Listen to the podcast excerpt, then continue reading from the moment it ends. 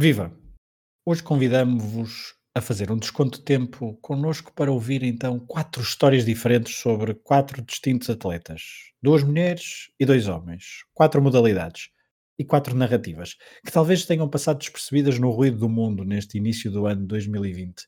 Eu sou o Pedro Fragoso e estarei com o Rui Silva à conversa nos próximos minutos. Venham daí então fazer um desconto de tempo. Um podcast do Hemisfério Desportivo. Um projeto sem paralelo.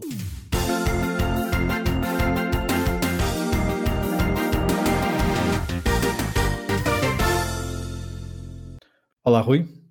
Olá, Fragoso, estás bom? Tudo bem? Uh, e tu? Também, também. Estou com alguma curiosidade para testar este formato, porque acho que pode ser um formato que pode vir a ser reutilizado muitas vezes no futuro, Uhum. em que basicamente escolhemos uma, duas histórias curtas cada um, e cada um não, não estou a falar aqui só de mim e de ti, e depois temos um pequeno espaço de tempo para falarmos sobre ele e, e darmos o, o devido destaque. É, Rui, este programa surgiu assim quase do nada, porque tu falaste em duas histórias que querias contar. Eu fui apanhado de surpresa uh, por outra, no meio da nossa conversa, e para fazermos número par, fui pesquisar algo que se encaixasse uh, neste episódio. Encontrei uh, algo que vem mesmo a propósito da atualidade mundial do final de fevereiro, início de março de 2020, Rui. Exatamente. Mas antes de chegarmos lá, vamos então para, para aquele primeiro episódio, para a primeira personalidade que nos, que nos traz este episódio, que não é necessariamente uma ideia, não é pessoalmente uma história feliz, mas eh, começamos em Portugal e com, com uma mulher.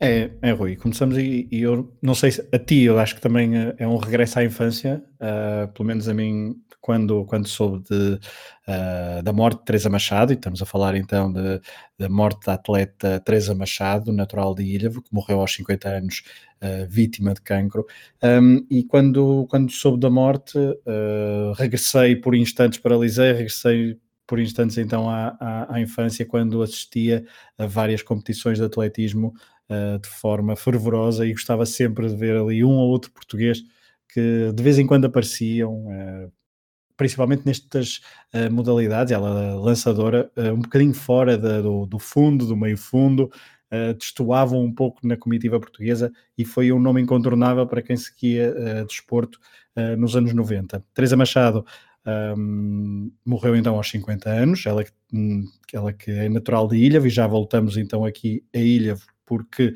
há algumas histórias engraçadas. Ela competiu em cinco equipas: Galitos, Sporting, uh, Junta Freguesia de São Jacinto, Operário dos Açores e terminou a carreira em 2008 ao serviço do Futebol Clube do Porto.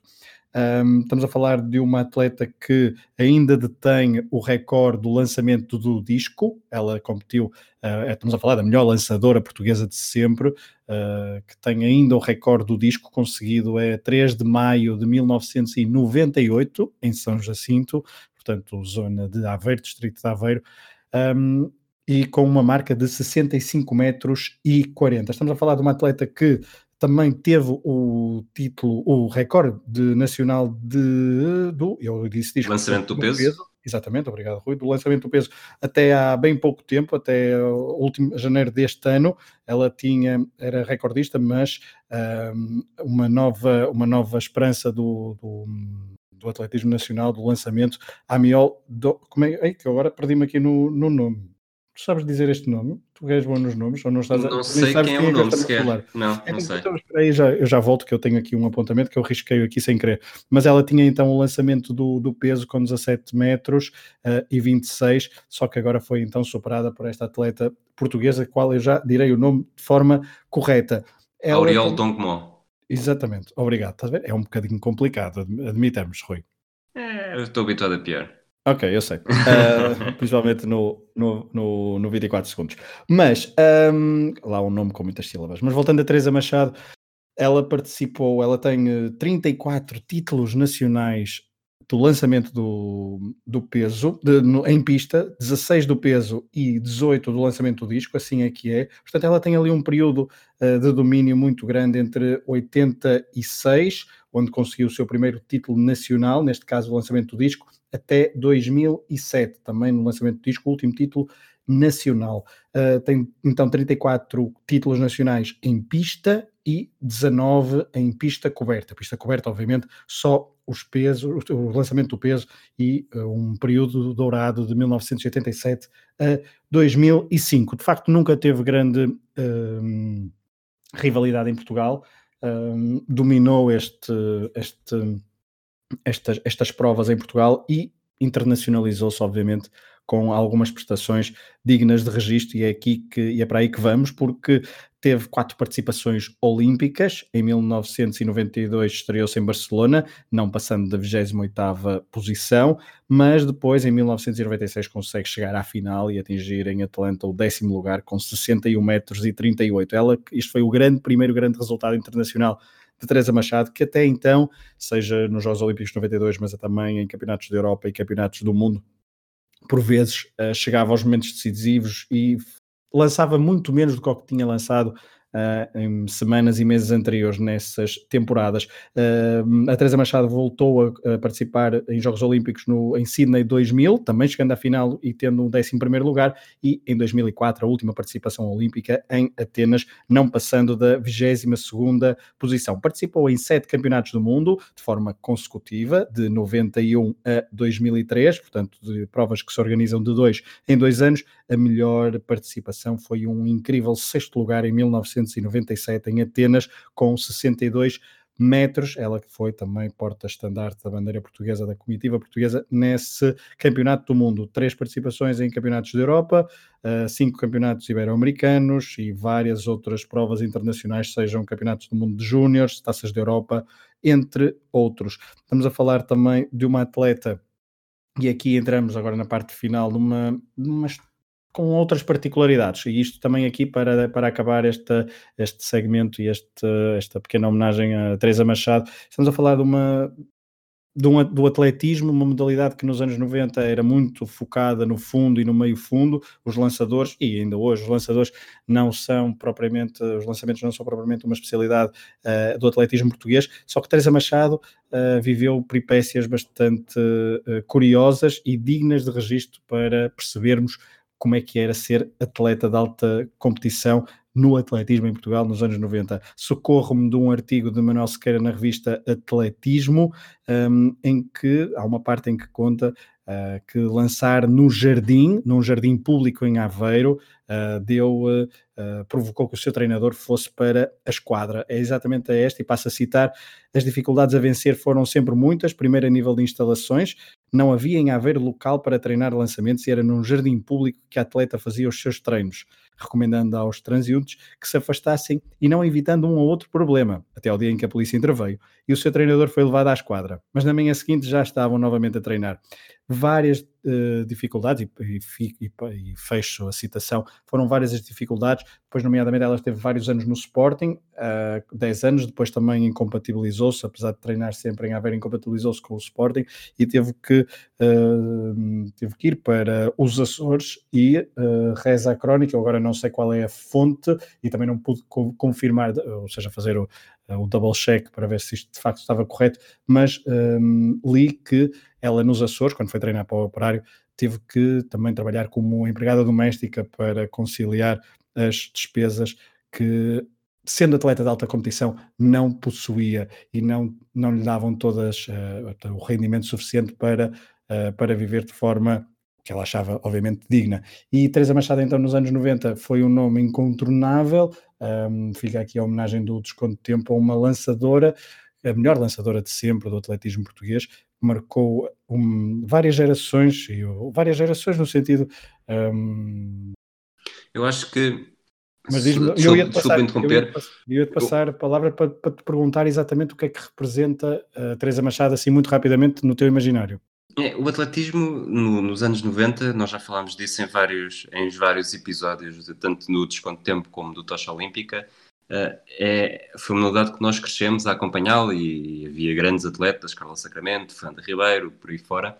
E, e no disco, uh, sobretudo no disco, não foi, nunca foi uma, uma disciplina em que Portugal tivesse grandes resultados, mas Teresa Machado sempre se assumiu como o sinónimo claro do lançamento do disco. Acho que hoje em dia não iria estar a mentir se me lembrasse, se dissesse que me lembrava todas as semanas de Teresa Machado e o lançamento do disco.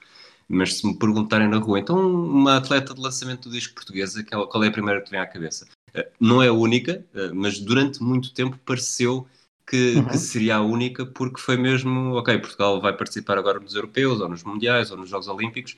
Sabíamos que no disco havia sempre a Teresa Machado. E, e, acho que isso, tanto ela como depois outros atletas noutras categorias, noutras disciplinas, eh, ganharam esse estatuto de tudo o que é disco é, é a Teresa Machado. E tudo o que é disco e também ali um pouco também de provas técnicas, até foi quase um símbolo das provas técnicas que Portugal uh, naquele período poucos atletas tinha, ok, tinha ali no salto em comprimento, creio, mas depois numa lembras-te da, ok, eu agora lembras-te e agora lembrei-me logo do Eddie Maia, não é? O, do salto Sim, mas, com, o, o, mas o Eddie Maia é bastante, bastante mais recente. É bastante também. mais recente, exatamente, Sim. é verdade. Sim, é, é verdade. Não Aqueles mais 90. antigos dos anos 90 era mesmo muito. muito uh, o Mário Níbal era do Decathlon, portanto não conta necessariamente para sim, esta... Carlos Calado também do salto em comprimento. salto em comprimento, sim, chegou a ganhar, chegou a ganhar a montar uma medalha. Exatamente, já é 2001, portanto também já é sim, uma, sim, fase, uma fase diferente. Mas então, fica então um, a lembrança de Teresa Machado a propósito do, do seu falecimento e uh, recordar um pouco como era o atletismo nos anos 90 e o que é que representou Teresa Machado, natural de Ilhavo, para o atletismo português nos anos 90. Rui, avançamos nas histórias. Um, vamos de Portugal para a China e do atletismo para a natação, as duas provas, as duas, duas das principais provas olímpicas, e este, a história que, nos, que tu nos queres trazer é de uma, é, ou seja, é uma má história, é uma história com contornos uh, negativos, mas não é algo que não se estivesse à espera. Sim, é a história de um sacana. Uh, okay. Dito curto e grosso, é a história de um sacana, o Sun Yang. Uh, um, um, nadador chinês muito, muito arrogante e alguém que até fez, fez, fez gala de ser assim, de forma como festejava os títulos, como se queixava dos adversários, como gozava com os adversários depois da vitória. E ele, este, este mês, que na verdade acho que foi em fevereiro já, portanto, este mês, na verdade, nos últimos 30 dias, eh, foi suspenso por 8 anos pelo, pela Agência Mundial Antidoping, na sequência, desculpa, pelo Tribunal Arbitral do Desporto, na sequência de ter destruído umas amostras eh, depois de ter sido submetido a um controle sanguíneo.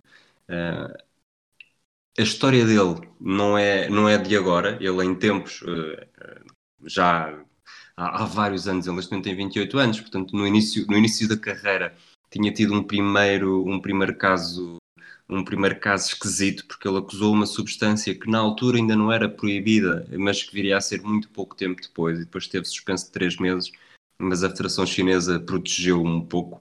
Uh, isto foi em 2014. Uh, eh, apesar, a partir desse momento, ele começou a ganhar, uh, começou a ganhar provas, começou a ser, a assumir-se como uma das melhores potências nas provas de, de, estilos livres.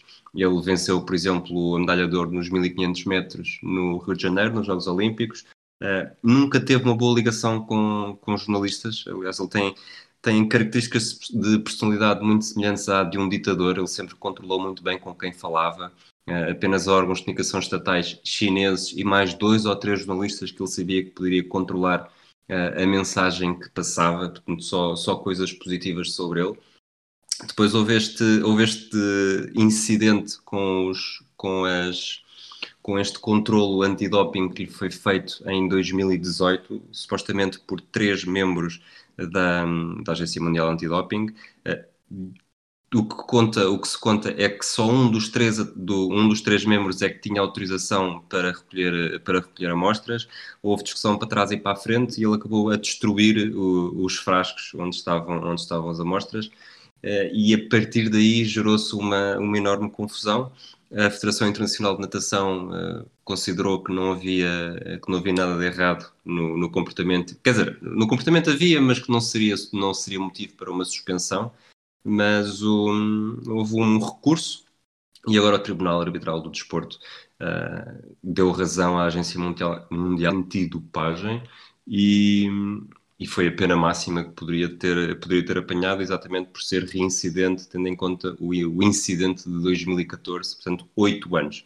Uh, ele tem, tem seis medalhas em Jogos Olímpicos, três ouros, duas pratas e um bronze, 11 títulos mundiais de piscina longa e foram muito mais do que, do que 27, portanto o número do o total das duas foram muito mais de 27 atletas que assim que soube esta decisão que festejaram e até o fizeram de forma bastante pública e efusiva o, o fim de carreira, porque para quem tem 28 anos, estar 8 anos suspenso, mesmo com o recurso que está a caminho, não sei até que ponto é que estes 8 anos serão mesmo 8 anos, mas que se deram por bastante satisfeitos por ver alguém tão arrogante, alguém que nunca os respeitou, alguém sobre o qual sempre recaíram muitas suspeitas de que poderia estar topado. No passado houve atletas que se recusaram a subir ao pódio um, abaixo de, de Sun Yang e, e portanto isto é, acaba por ser uh, talvez aqui uns, uns termos de comparação com o Lance Armstrong, por uh, já toda a gente sabia que isto mais tarde ou mais cedo ia acontecer e depois quando aconteceu foi festejado. É, não tão mediatizado com, como, como Lance Armstrong. Aliás, porque quando tu me contaste que querias falar sobre isto, uh, na altura não me disseste o, logo o nome, não me escreveste o nome, uh, mas bastaste, bastou dizer uh, nadador chinês arrogante, e acho que foi assim, acho que foram mais ou menos essas as, as, as palavras, eu reconheci logo e sabia logo quem era, porque quem acompanha provas de, de algumas provas, e os Jogos Olímpicos, o Campeonatos de, de Natação dos últimos tempos, lembrava-se perfeitamente que esta figura era a persona não grata no seio da comunidade dos atletas uh, da alta competição da, da natação. É precisamente isso. O, ele também já foi, chegou a ser preso por conduzir embriagado. Tanto, toda a história dele é muito é de alguém que, que provavelmente se não tivesse a natação e se não vivesse num país como a China, uhum. uh, estaria preso por qualquer outra razão. É isso mesmo. E daqui, portanto, se passarmos do lançamento do atletismo e do lançamento do, do disco e do peso para a natação, onde houve uma suspensão de peso, vamos partir para outro atleta que na verdade até tem uma história que tem origem na China, de alguma forma. Não sei se percebes eh, onde é que estou a querer chegar. Percebo, percebo, percebo perfeitamente. Nós estamos a gravar a, a 3 de março de 2020, uh, eh, estamos no, nos últimos dias, o mundo ficou bastante agitado com a chegada então uh, do, corona, do coronavírus, e lá está, vindo da China, um, e nos últimos dias não tem, não tem havido outra coisa senão, a nível desportivo a nível de uh, competições desportivas, alguns cancelamentos, alguns adiamentos, suspeições sobre se haverá mesmo Jogos Olímpicos, será na data prevista, data mais à frente, será cancelado, se mudará de sede. Enfim, o coronavírus também veio contagiar a discussão à volta da organização desportiva, por exemplo, há uma prova de MotoGP, a primeira não se vai realizar, uh, haverá dúvidas sobre se a Fórmula 1, por exemplo, também arranca, são vários os, à pequena e média e grande dimensão em todo o mundo, foram vários os Uh, são várias as competições que têm estado em alvoroço. A verdade é que no meio desta história, no meio desta história toda, no meio desta algo entre a histeria, o medo e, um, e, o, e, o, medo, aliás, de, do, do, coronavírus e o caos que provoca na organização de eventos desportivos, há uma história uh, com um final feliz, porque envolve um ciclista, Mikhail Morkov, dinamarquês, que nasceu a 30 de abril de 1985, e se eu vos disser isto, se calhar Morkov não é uh, propriamente um, um nome que uma pessoa associa rapidamente ao, ao, ciclismo. Quem segue atentamente, certamente que sabe que desde 2018 está na Quick Step, uh, que já passou pela Katusha ou pela Tinkoff e que é conhecido por, em ciclismo de estrada, ser um bom sprinter, especialista de corridas de um dia, é três vezes campeão de forma consecutiva de estrada, uh, de campeão dinamarquês, portanto, e uh, inclusivamente já venceu uma etapa na Vuelta em 2013.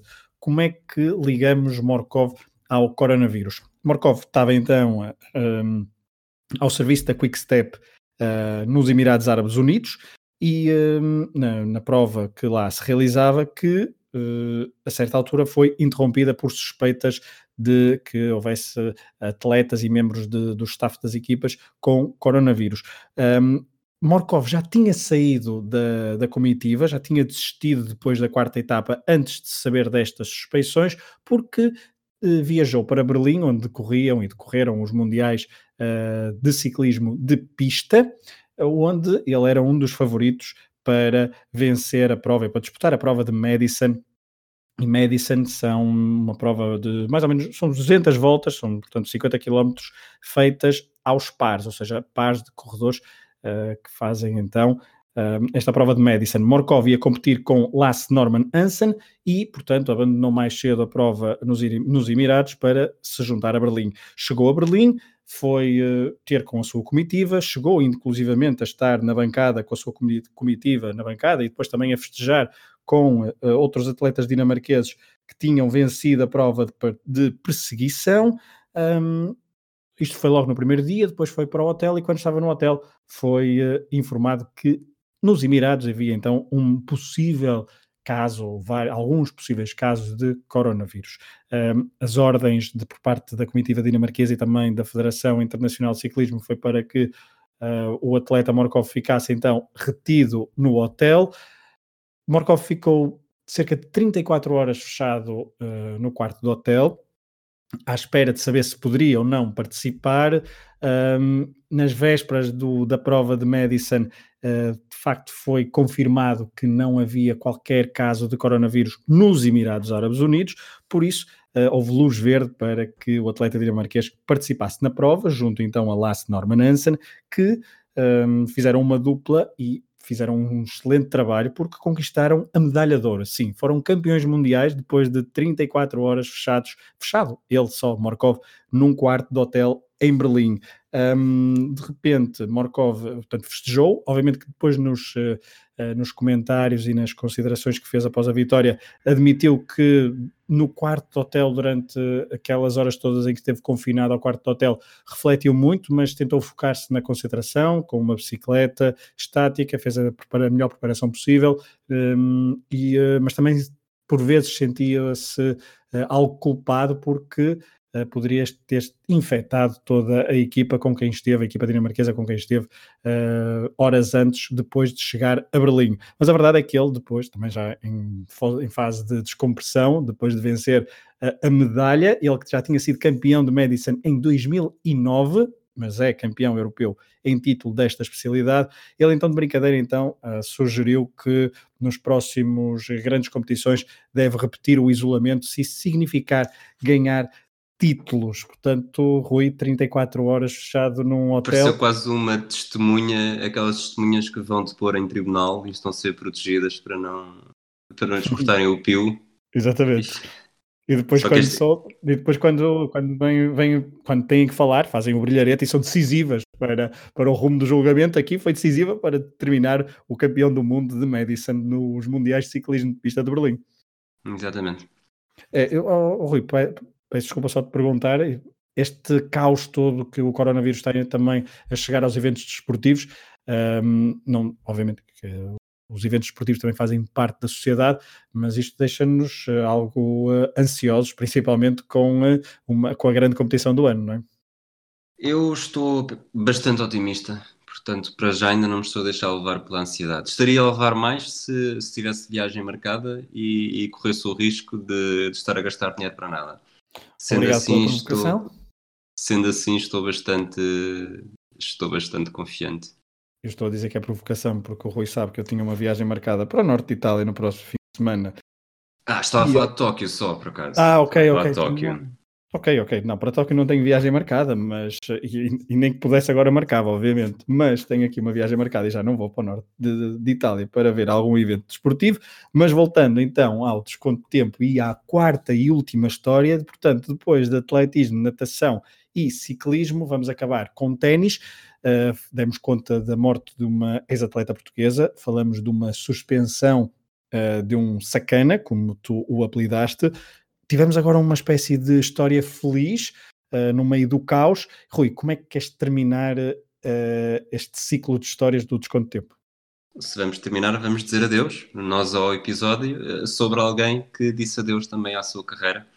Eu, eu há muitos anos que tenho uma, uma tendência de portuguesar os nomes, e, e neste caso Maria Sharapova seria Maria Sharapólvora. Como disse Como disse adeus, eh, passa a ser Maria cheira a pólvora seca, porque já não tem mais munições. Eh, ela disse adeus com 32 anos, fará 33 em abril, numa altura que já não atingia as meias finais de um grande slam desde Wimbledon em 2015. O último título tinha sido em Roland Garros em 2014. Ela despede-se com, com cinco grandes slams, é uma das. Não há muitas, portanto, faz parte de uma elite de tenistas que conseguiram vencer pelo menos um uh, grande slam dos quatro que existem, só, só repetiu uh, em Paris, só que, à semelhança de tantos outros grandes talentos, foi sempre muito afetada por lesões, sobretudo no ombro. De alguma forma, a vitória portuguesa mais famosa do ténis feminino, Michelle Brito, na segunda ronda de, de Wimbledon, também foi numa altura em que Sharapova estava ligeiramente afetada pelo ombro, mas isso não interessa, porque a vitória foi portuguesa. Festival duplas e... faltas, não é? Se bem me recordo. Sim. Uh, é curioso também, porque eu nunca, nunca fui grande fã da Sharapova, mas também tenho uma história pessoal com ela.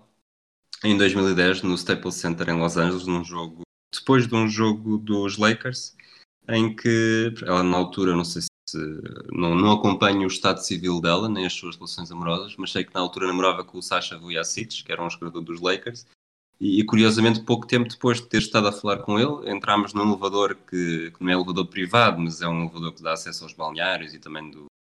Tem algum acesso, e estava eu com o Tovar a sair e ela a entrar. Portanto, cruzámos no elevador, não deu para fazer conversa a dizer se estava quente, se estava frio, se ia arrefecer à noite, mas, mas houve esse momento. Ela tem uma história um bocado interessante, como, da forma como o destino lhe mudou a vida porque nasceu em 1986 uh, eh, e os pais mudaram-se do sítio onde viviam para Sochi para fugir aos efeitos uh, colaterais, um bocadinho nas, das consequências do acidente nuclear de Chernobyl. E, depois foi aí que começou a jogar ténis, logo com 4 anos.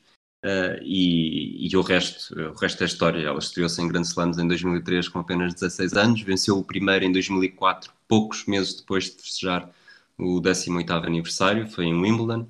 Eh, ganhou praticamente 40 milhões de dólares durante a carreira, apenas pelos resultados desportivos. Uh, falando de ténis feminino, só as irmãs Williams uh, fizeram mais dinheiro. ela é uma máquina de fazer dinheiro em publicidade também, não é preciso ir muito longe para lembrar pelo menos de um dos anúncios que ela faz ao som da música. Qualquer coisa, não sei qual é, é, o título da música, mas tem a ver com o facto I'm so pretty, em que basicamente desde que sai no, do hotel até, até entrar em campo, toda a gente que se cruza com ela destaca o facto de ela ser, de ser bonita e como se fosse só isso que ela era. E depois no primeiro ponto em, em campo uh, faz uma pancada de direita completamente demolidora e ao comentador que diz That's a pretty good, good stroke, uma coisa assim. Uma coisa desse género em que faz o trocadilho do duplo sentido do pretty. Portanto, se estiverem a ouvir, uh, vão procurar porque é um anúncio bastante interessante. Bastante bem conseguido. Ela terminou a carreira então com 36 títulos, eh, foi número 1 do ranking pela primeira vez em 2005, também ganhou a medalha olímpica de prata em Londres de 2012 e, e, teve sempre na Serena Williams o seu maior carrasco. É curioso que o, o seu primeiro grande slam foi ganho eh, na final a Serena Williams, mas no, no tete a tete quando, pelo menos no período em que Serena Williams era do top 10, venceu apenas 2 de 22 jogos. É, essa vitória contra, hum, contra o Williams em, 2000 e, em 2004 é uma vitória marcante, pelo menos eu também era um, um, adolescente, já que estávamos a falar há pouco no início do episódio da infância, uh, na altura, e essa questão do pretty, na altura muita gente disse que uh, Sharapova era a Kornikova que, que sabia jogar, não é?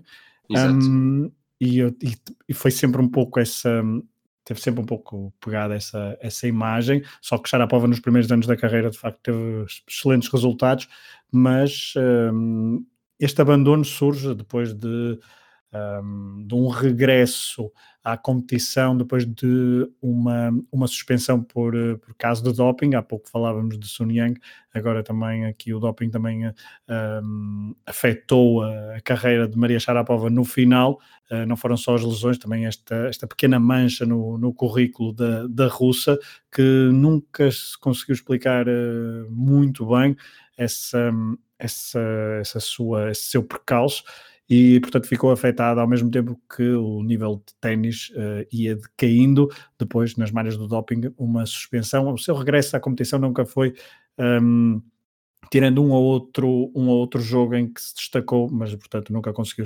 regressar à forma que apresentou então ali no meados do início do século, do, da primeira década do século, do século XXI. Eu uh, não, nunca também fui muito fã de Maria Sharapova, mas mesmo assim não era daqui. Uh, eu, acho que irritava muita gente. Eu acho que Sharapova irritava muita gente, uh, não só pelo estilo. Um, pelo estilo de jogo, pelos gritos, por, pelo, pelo, também pelo tempo que perdia no, no serviço, à semelhança, por exemplo, de, no tênis masculino de Rafael Nadal, uh, era, uma, era uma tenista que irritava muita gente. A mim não, não me irritava, só que não achava particular piada ao estilo de jogo, e aí, aí se entrava mais no, no, estilo de jogo, e o estilo de jogo de Maria Sharapova nunca, nunca entrou pela minha cabeça dentro como se fosse uma, uma, uma jogadora excepcional. Sim. Uh, o ténis feminino também é estranho porque o, o, aparecem muito cedo e nunca, raramente ficam até muito tarde. Portanto, os, dizer adeus com, com 32, 33 anos não é necessariamente uma despedida prematura. Não é prematura, Mas... desculpa, Rui, e também pode não ser definitiva. Uh, no outro dia vi Kim Kleisters a jogar, a jogar ténis. Sim, e havia a, China, a chinesa não, a japonesa a Kimiko Datokrum, que, que deve ter Sim. feito alguns, alguns 15 óbitos desportivos e ela até aos 44 continua a bater recorde. Agora 44 estou a tirar assim um bocadinho para o ar, pode ter sido, mas, mas até é pode ter sido mais alto. Mas, e pronto, mas eu acho que no caso de Sharapova, eh, a não ser que volte para um grande slam ou outro, que duvido também, é capaz de ser, está na altura até porque ela, desde que, desde que ela acusou doping no Open da Austrália em 2016, chegou aos quartos de final nesse, nesse torneio. Eh, desde então só foi aos quartos de final uma vez, eh, em 2018. Exato. E ela que uh, teve, pelo menos no, foi uma das coisas que eu li um, na altura da, da, sua retirada, ela disse que a morte de Kobe Bryant uh, afetou muito. Uh, não tinha lido, mas faz algum sentido porque lá está, se ela, se ela namorava com o Sasha Vujacic uhum. na altura em que eles foram bicampeões, uh, faz sentido que se conhecessem, andassem no mesmo círculo. Ela até chegou a dizer, desculpa, que um, tinha encontro marcado com ele uh, para poucos dias depois do dia em que Kobe Bryant morreu, porque era alguém que eu via, era alguém que, com quem se dava, também por causa da, da relação de patrocínio, mas ela chamou-lhe amigo, se bem que nesta altura também, não sei se se calhar usa-se demasiado esta, essa palavra, mas, mas uh, ela disse que, que, que, marcou, que foi, uma, foi um, um, um, marco, foi uma, um acontecimento que a marcou bastante e também que a ajudou depois também a tomar esta decisão de se retirar. Percebe-se, percebe-se. As pessoas reagem de formas diferentes e claro. é certo que, que o que lá está, durante aqueles, pelo menos durante aqueles dois anos, há de ter mesmo uh, ter convivido mais com ele, todas as histórias que contam uh, das pessoas que ele conhecia, com quem se dava, uh, deixou sempre uma, um, uma marca também muito positiva, portanto faz perceber perfeitamente que ela diga, que ela diga isso. É isso, Rui. antes de terminar, eu queria dar apenas aqui me esqueci. Quando estava a falar de Teresa Machado, perdi-me ali com o, nome, com o nome da nova recordista do lançamento do peso e esqueci-me de dizer o nome do treinador uh, da Teresa Machado, treinador de sempre, Júlio Cirino, e é, e é importante eu dizer este nome porque uh, foi o nome que acompanhou a atleta durante toda a carreira de Teresa Machado, e nesta altura era muito importante a relação treinador-atleta, e normalmente quando havia reportagens dos grandes eventos uh, na televisão ou na rádio, havia sempre esta complicidade, os atletas falavam sempre do treinador, o treinador muitas vezes aparece nas transmissões televisivas, porque ali a meio do, dos, uh, dos eventos a dar alguns conselhos, e Júlio Cirino então é um nome também importante neste neste contexto e que sempre treinou com Teresa Machado aqui na zona de Aveiro. O outro nome, há pouco, é também por causa de Portugal, uh, há pouco falávamos de Michael, Michael Morkov, eu ia, tentei uh, aqui nas minhas notas introduzir o nome de dois atletas portugueses e, e passou-me ao lado, porque Yuri Leitão e Ivo Oliveira também competiram na tal prova de Madison, foram 14 classificados e falharam o apuramento olímpico. Não consegui dar esta nota, mas fica então o, neste final de episódio, onde trouxemos quatro histórias, quatro histórias uh, com nuances, uh, quatro narrativas de quatro atletas, um, Teresa Machado, Sun Yang, Miquel Morkov e Maria Sharapova, neste episódio do Desconto de Tempo que faz parte, então, este podcast do Projeto Hemisfério Desportivo. Já sabem, que tem outros podcasts em torno do desporto para ouvir, em torno do desporto, e também fica aqui o destaque então para um, o Atlas de Bolso, que mistura viagens e desporto. Fica então o convite para ouvir este e os outros todos, que não vou nomear agora, porque vocês já sabem certamente de cor. Uh, esperamos que tenham gostado deste, deste episódio, também mais curto, mas então a contar quatro histórias que talvez vos tenha passado uh, ao lado nos últimos dias, então, de fevereiro e início de março de 2020. Obrigado a todos por terem estado desse lado. Continuem a ouvir, então, o Desconto Tempo e os outros podcasts. Um abraço a todos.